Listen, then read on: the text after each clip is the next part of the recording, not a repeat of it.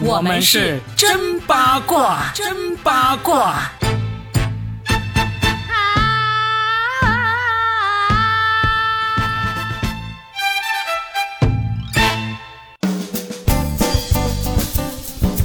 来收听我们新的一期真八卦，我是算一卦搞笑大叔罗宾。大家好，我是八一八佳倩。我觉得 Robin 又没有算对呀，你有没有算到董洁有一天会翻红？但是他翻红也不是因为角色，也不是因为他的爱恋，而是因为他开启了直播卖货，而且首场就能卖到两点几个亿。你算到了吗？我没有算到的原因是因为我压根没有给他算。我因为他真的没什么话题性，是我一直没有怎么关注他。说实话，今天你说让我们来聊董洁之前啊，我对他的记忆应该跟百分之 九十的直男一样，都是停留在于他绿了那个谁的事情，就是就是。关心娱乐圈的人当然会知道他这几年发生了什么事，对吧？为什么我要在真八卦里面担任算一卦，而不是担任扒一扒呢？就是我骨子里是不够八的，但是呢，我算的还挺准的。我们今天就来，在我不够八的情况下，我们也来算一算董洁这个直播是怎么回事啊？他是在小红书上面直播，对不对？对呀，因为现在好像各大平台呢，其实粉丝的定位好像都是不一样的。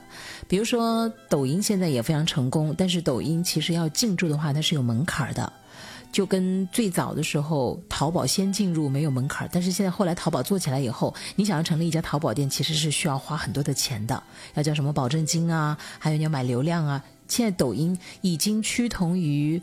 正当红的那个淘宝了，嗯，淘宝现在又稍微的有一点点，好像不像当年那么的火爆了。然后快手就是像平民玩家，如果你想开小店的话，它的要求就没那么高。那么如果说对于不是很在行啊，或者经济没有那么强大的人来讲，快手就是一个比较好的一个平台，它的下沉市场更多。当然，拼多多也更厉害啊。但因为现在大家都是几乎都是往短视频方向发展嘛，小红书呢，因为它日积月累，有好多的真假名媛都在上面，人均白富美在那个上面，你知道吗？可能你们男性不看，但是我有时候打开一看，我就不是很喜欢那个平台。嗯，当然，你去炸一些东西是很好的，它还是有很多的好处。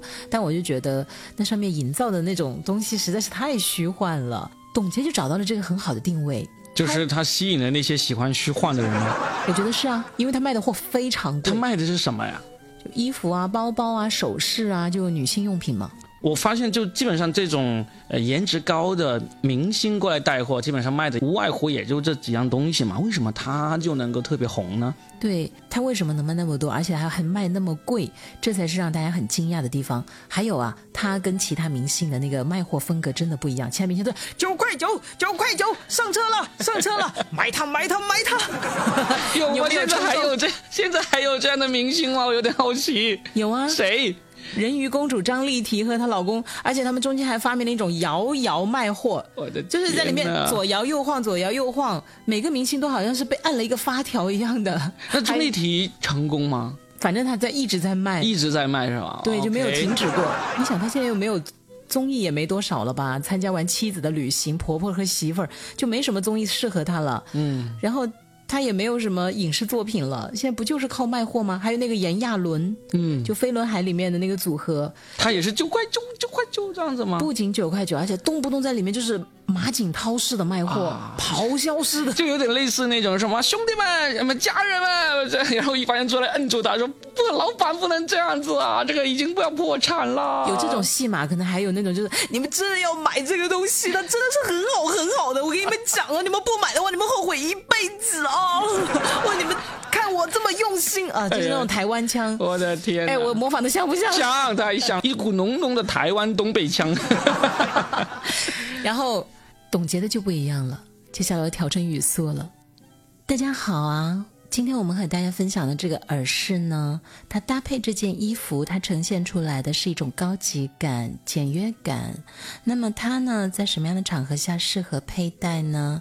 我觉得它这个形状、这个色彩，在一些晚宴呐，或者是你参加一些 party，你要睡着了是吧？有有点嗲，是真的是这样吗？呃，我。他没有我那么嗲，嗯。因为他不是他的声音没有那么嗲，嗯。因为可能我自带嗲，就但是他是温柔的，嗯，就是很温和，就像他当年在《金粉世家》里演那个冷清秋一样，就是冷冷的，但他不冷，是温和的、清淡的，像秋天一样。嗯，就完全贴合了这个名字所表达的意境，是吧还？有他的气质，因为他本身这个人是真的是美的，他的五官是很对称、很精致的。啊、无可挑剔的五官。嗯，然后呢？但是他就是因为之前呃跟前夫离婚事件闹了那么大之后，真的是很少进入大家的这个视野了。上一次进入大家的视线，还真是因为她的前夫，因为他们那个新闻事件呢，确实一开始是潘粤明，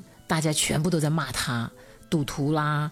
不管家庭的男人啦，不负责任啦，结果后来就风向不是变了嘛？嗯，原来是他和王大治有这个感情出来，而且偏偏是王大治长成那个鬼样子，所以，所以发现了没有，美女并没有那么难追。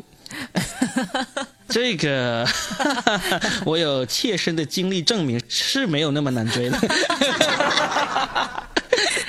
但是若饼绝对不是王大治深圳分治啊，不是啊，若饼也很帅气的啊我们。说回董洁哈，说回哎董洁，就是后来好几年，因为潘粤明后来又翻红了嘛，凭借他的演技，他就每一次都在那个微博上到点儿就给他儿子说祝你生日快乐，就坚持了很多年。然后背后的人他们就说，因为董洁不允许他去看儿子。一下子，董洁那个恶母的形象就出来了。然后他又参加过一档那个亲子类的节目，他在那个节目里面简直把他的儿子就怎么说呢？牢牢的控制。对，而且甚至当老公一样，好像是他又依赖他儿子，又控制他儿子。他儿子多大了？现在应该十几岁了吧？嗯，所以风向的转变就在于，今年潘粤明居然在他的微博上发了一条他儿子的视频，然后就说儿子越来越帅了，生日快乐，还艾特了董洁。嗯，大家一下觉得他们好像是要复合了。就至少是和解了吧？就是一开始大家以为他们要复合，就很高兴啊，就觉得哦，终啊，于居然还会很高兴他们复合。啊，不过大家吃瓜群众的心态也是这样子啊。你要是秀恩爱，就希望你们分啊，你们分了之后又希望你们破镜重圆，你们破镜重圆呢，又希望又有什么第三者戏码，对，翻转再翻转。就是看热闹不嫌事儿大嘛。可能也是因为董洁这几年确实好像被骂的有点惨吧。嗯就一个人，你看盛极必衰，衰极又开始盛了。嗯，像我们这种一直像我们这种一直不温不火的，就是唉，说出来都是一把泪。若敏去卖货，哎，董洁这次卖货是因为她卖出了很贵的一个东西，品质感。品质感而且它的定位就很精准，因为小红书的用户可能他在快手上别人就不接受他这种风格。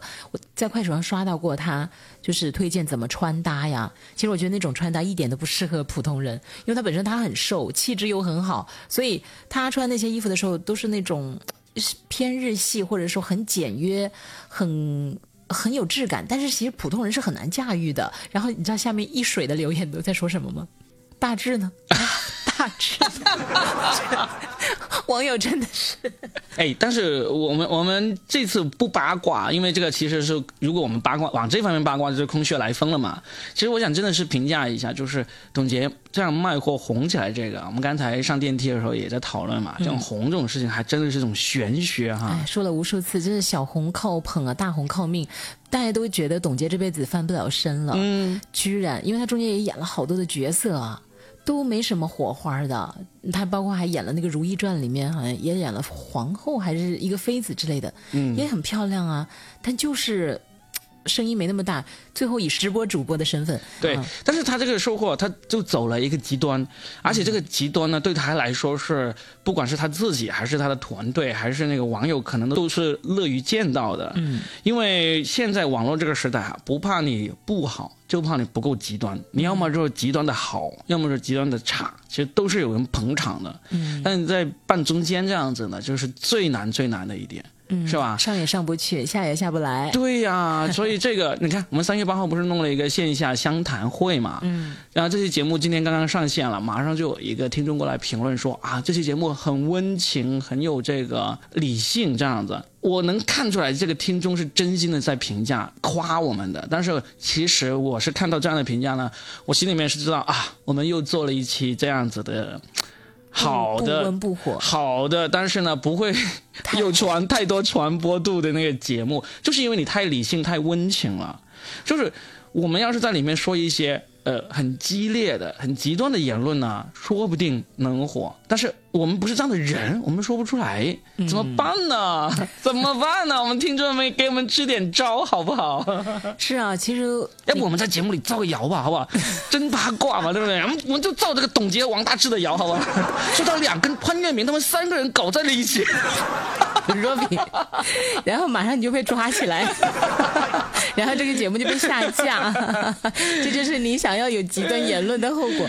呃，我理解你想说的这个，确实现在人们就是需要刺激，是的，真的，一点点刺激都不行，要强烈的刺激，强烈的刺激，冷的刺激，热的刺激，丑的刺激，美到极致的一个刺激，怪到极致的刺激。现在大家的这个阈值好像都已经被提得很高很高了。是的，这个事情呢，就是没办法。我们现在天天刷短视频，大家都在刷短视频，短视频上什么东西没有？是不是？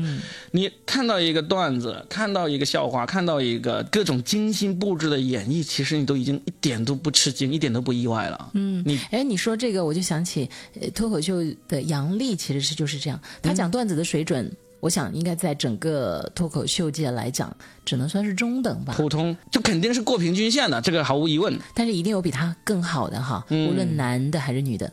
但他就凭借那个言论就出圈了。而且他那个言论，我跟你说，从段子的角度来分析，他说男人为什么他那么普通却又那么自信？嗯，其实从段子技术上的角度分析，这只是一个前提而已。嗯。都还不是一个完整的段子，那凭借一个前提就红成这样的话，就是命，就真的是命啊！他完美的契合了当时的那个整个情绪，社会的情绪。大家可能当时男女的对立还是有点强烈吧，当然一直都有，一直都很强烈，只不过他这个出来之后就变得更强烈了。嗯嗯。我其实后来冷静下来想，这句话也没错呀，是没错。甚至我都觉得，一个人他虽然普通，但是很自信，他走在人群当中是很闪光的呀。但其实普通又自信的女的也一样很多，对但只不过杨丽是刚好把这个前提大家都明白、都看得到、感觉得到，但是还没有人总结出来。她在一个最好的时间点上，用最简洁有力的语言给总结出来了。所以这就算不是一个段子，只是一个前提，也足以。让她能够走到今天这个位置，这个就是命啊！我一直都有一句话是我原创的哈，我认为时机比实力要重要太多了。是的，对不对？有实力的人太多了，所谓怀才不遇啊，那。你遇其实还是能遇上的，但是能不能够正好那个时间点就卡住了？我今天晚上就要去抓住一个时间点了。你要去干嘛？你要去到董洁的直播间去 闹事儿了？你去找王大治还是找潘粤明？我去做王大治。要干嘛去？我要跟大家说一个我自己的八卦。我今天晚上呢要去拍一个通宵的电影，床戏啊。通宵哎，就要拍一个通宵，但不算是床戏了，就是就是这样子，就是呃，有一个香港浸会大学导演系的一个学生，我不知道是不是导演系了，反正就是一个学生导演吧，他要拍一个作业，也不知道是不是他的毕业作业，也不知道是不是他的期末考试，我就不知道，反正就是辗转的有人，北京的脱口秀演员帮他在深圳找人，因为要在深圳拍嘛，嗯，他说需要找一个。目视年龄大概在三十五岁左右，有啤酒肚的中年男人。我当时看了他这个招募之后，我就问了一句：“我说这个啤酒肚要求要很大吗？如果不是很大的话，我应该可以胜任。”嗯，就这么一句啊，最后就把我的资料、照片什么发过去，然后就通过了，就通过了啊，零片酬演出。哇，你看，纯粹靠颜值取胜的一个角色，真的不是靠颜值，是靠肚量、肚。皮，你想一想，他发出这样的要求，你知道这不会是个好角色，对不对？啊，果然我一看到剧本我就知道了，就是演一个在那个 KTV 里面去猥亵下属的这么一个中年男啊。哦。就然后呢，还因此啊被警察总之受到了惩罚吧？啊，也一点点的小惩罚。不过现在最新版本的剧本出来了，他没有受到惩罚，就是走向了一个黑暗的结局。啊，被人肢解了，不 是，是这个里面的好人走向了一个黑暗的结局，我这样的坏人 并没有被就地正法，所以呢，呃，我不知道最终这个电影出来之后会在哪里放出来，或者人家只是拿来交了作业就一辈子都不会放出来，我不知道。说不定你这个角色真真的不知道，所以我也不好去剧透，但是我只能说我在这里面演一个坏人角色，这个坏人没有受到惩罚啊，然后当时拿到这个。剧本的时候，脑子里面第一个想起来的人是谁呢？徐江啊！你什么档次？跟我坐同一辆火车。然后，但是。他就让我，因为这个是一个学生导演嘛，他就没有钱嘛，甚至连服装都必须我自己自备。他就问我有没有西装，我说有啊，我就把我自己穿西装的一个照片发过去了。他说可以，你就穿这一套过来，还要我打上领带。我就想穿我这套西装还要打领带，你还印象中记得这个徐江的西装和衬衫什么样子吗？白色西装里面花花衬衫。浅色的双排扣西装，然后里面加一个大翻领的那种花衬衫嘛，就很典型的这种啊南洋黑社会老大的打扮那种嘛。我就说，那我又不是徐江这一套，要穿这套的话，那肯定不是演徐江那样的一个形象嘛。嗯。后来我就想啊想想，我想到了有一个也是穿我这种普普通通上班族西装，然后也打领带的一个人，但是也是一个很狠的一个角色。谁？不要和陌生人说话里面的安家和，跟我一样都是姓冯啊，我的本家。冯远征扮演的那个角色，对，哇，我就立马把这个短片发过去给这个导演，因为导演太年轻了，他甚至都不知道安家和是谁，但是他一看就觉得，他一看都说没错，我就是要这种感觉。好了，所以呢，就看看，假如这个片子最终真的能够剪出来啊，能够放出来，大家看一看，罗宾版的安家和究竟够不够狠？罗宾，不管他在哪里上映或者是不上映，你一定要跪求他把那个片段发给你，你到处分发在各个群里，然后我们帮你转发给警察。就来报警报警，这个人我要举报他。没有，关键是要发给冯远征，然后冯远征就看那个短片热泪盈眶了。终于有人继承我，我们冯家又厚了，有点报应了，这个已经。这这个这个报应就报应吧，你去暴打人。重点是要发给警察，就说。这个人穷凶极恶，通缉他，然后就把你的照片在全国分发，这才叫真正能红，你知道吗？好吧，好吧，我们期待一下哈。那我们今天呢就不聊太久了，录到这儿，因为我马上要回去，要准备出发，要去一个离我家有四五十公里的地方拍一个通宵了。那个拍完应该还有床戏，因为通宵嘛，晚上。他们他们没有钱租个房子去拍床戏，他们就租了一个 KTV 包房拍。一个通宵把它给拍完。KTV 里上演的通常 都是很香艳。希望要要上演一下高启强跟徐江在 KTV 里面 拿那个烟灰缸打头是吧？然后把那个酒瓶子的酒倒光了之后，哐的哇！我觉得徐江对高启强是真爱啊，就把这个酒都倒光了再拍。你知道，要是他酒瓶里面还有酒，拍下去那个力度会大很多，有可能会把他给打晕、打死了嘛。哦，你你没有留意到这个细节是吧？所以他们才说，嗯，他俩其实是内心是爱着对方的。不是又说他跟安心是爱着对方的吗？哎呀，一看高启强这种人，就是可以爱很多个的啦。他还爱那个爹呢，对呀，是那个要不倪大红扮演那个爹，动不动就下跪了。对，要不然他为啥只有一个女人呢？对不对？然后你知道，其实我认为很大的 bug 就是他去认那个干爹的，怎么？跪一下就能认个干爹了？这黑社会老大的干爹这么容易认？其实里面应该有剪不少东西的，你能够看到那一幕其实不流畅。嗯嗯，甚至他们都还说了，其实是大嫂在背后运作了一切。其实是大嫂跟干爹的关系 非同一般。我们弄一个同人文出来吧。OK，祝那个 Robin 的猥琐、猥琐、猥亵下属的角色能够大红哈，嗯，呃，爆红哈，然后就被警察抓起来哈。哎，我最后说一句啊，我还要把我要拍这个角色的事情跟我女儿说。我女儿说：“你为什么要去演这样的角色？”我说：“因为爸爸在现实中不是这样的人。我要是能够把这样的人都给演活了，那说明我有演技的。”呀，对不对？太会讲了，情商满分，情商满分啊！最后掰回了一局，掰回来了。好，OK，那也祝大家呢能够开开心心、快快乐乐的，不管是卖货还是不卖货，都能够在生活当中啊赚得盆满钵满。嗯，好的，我们下期继续聊。嗯，拜拜，拜拜。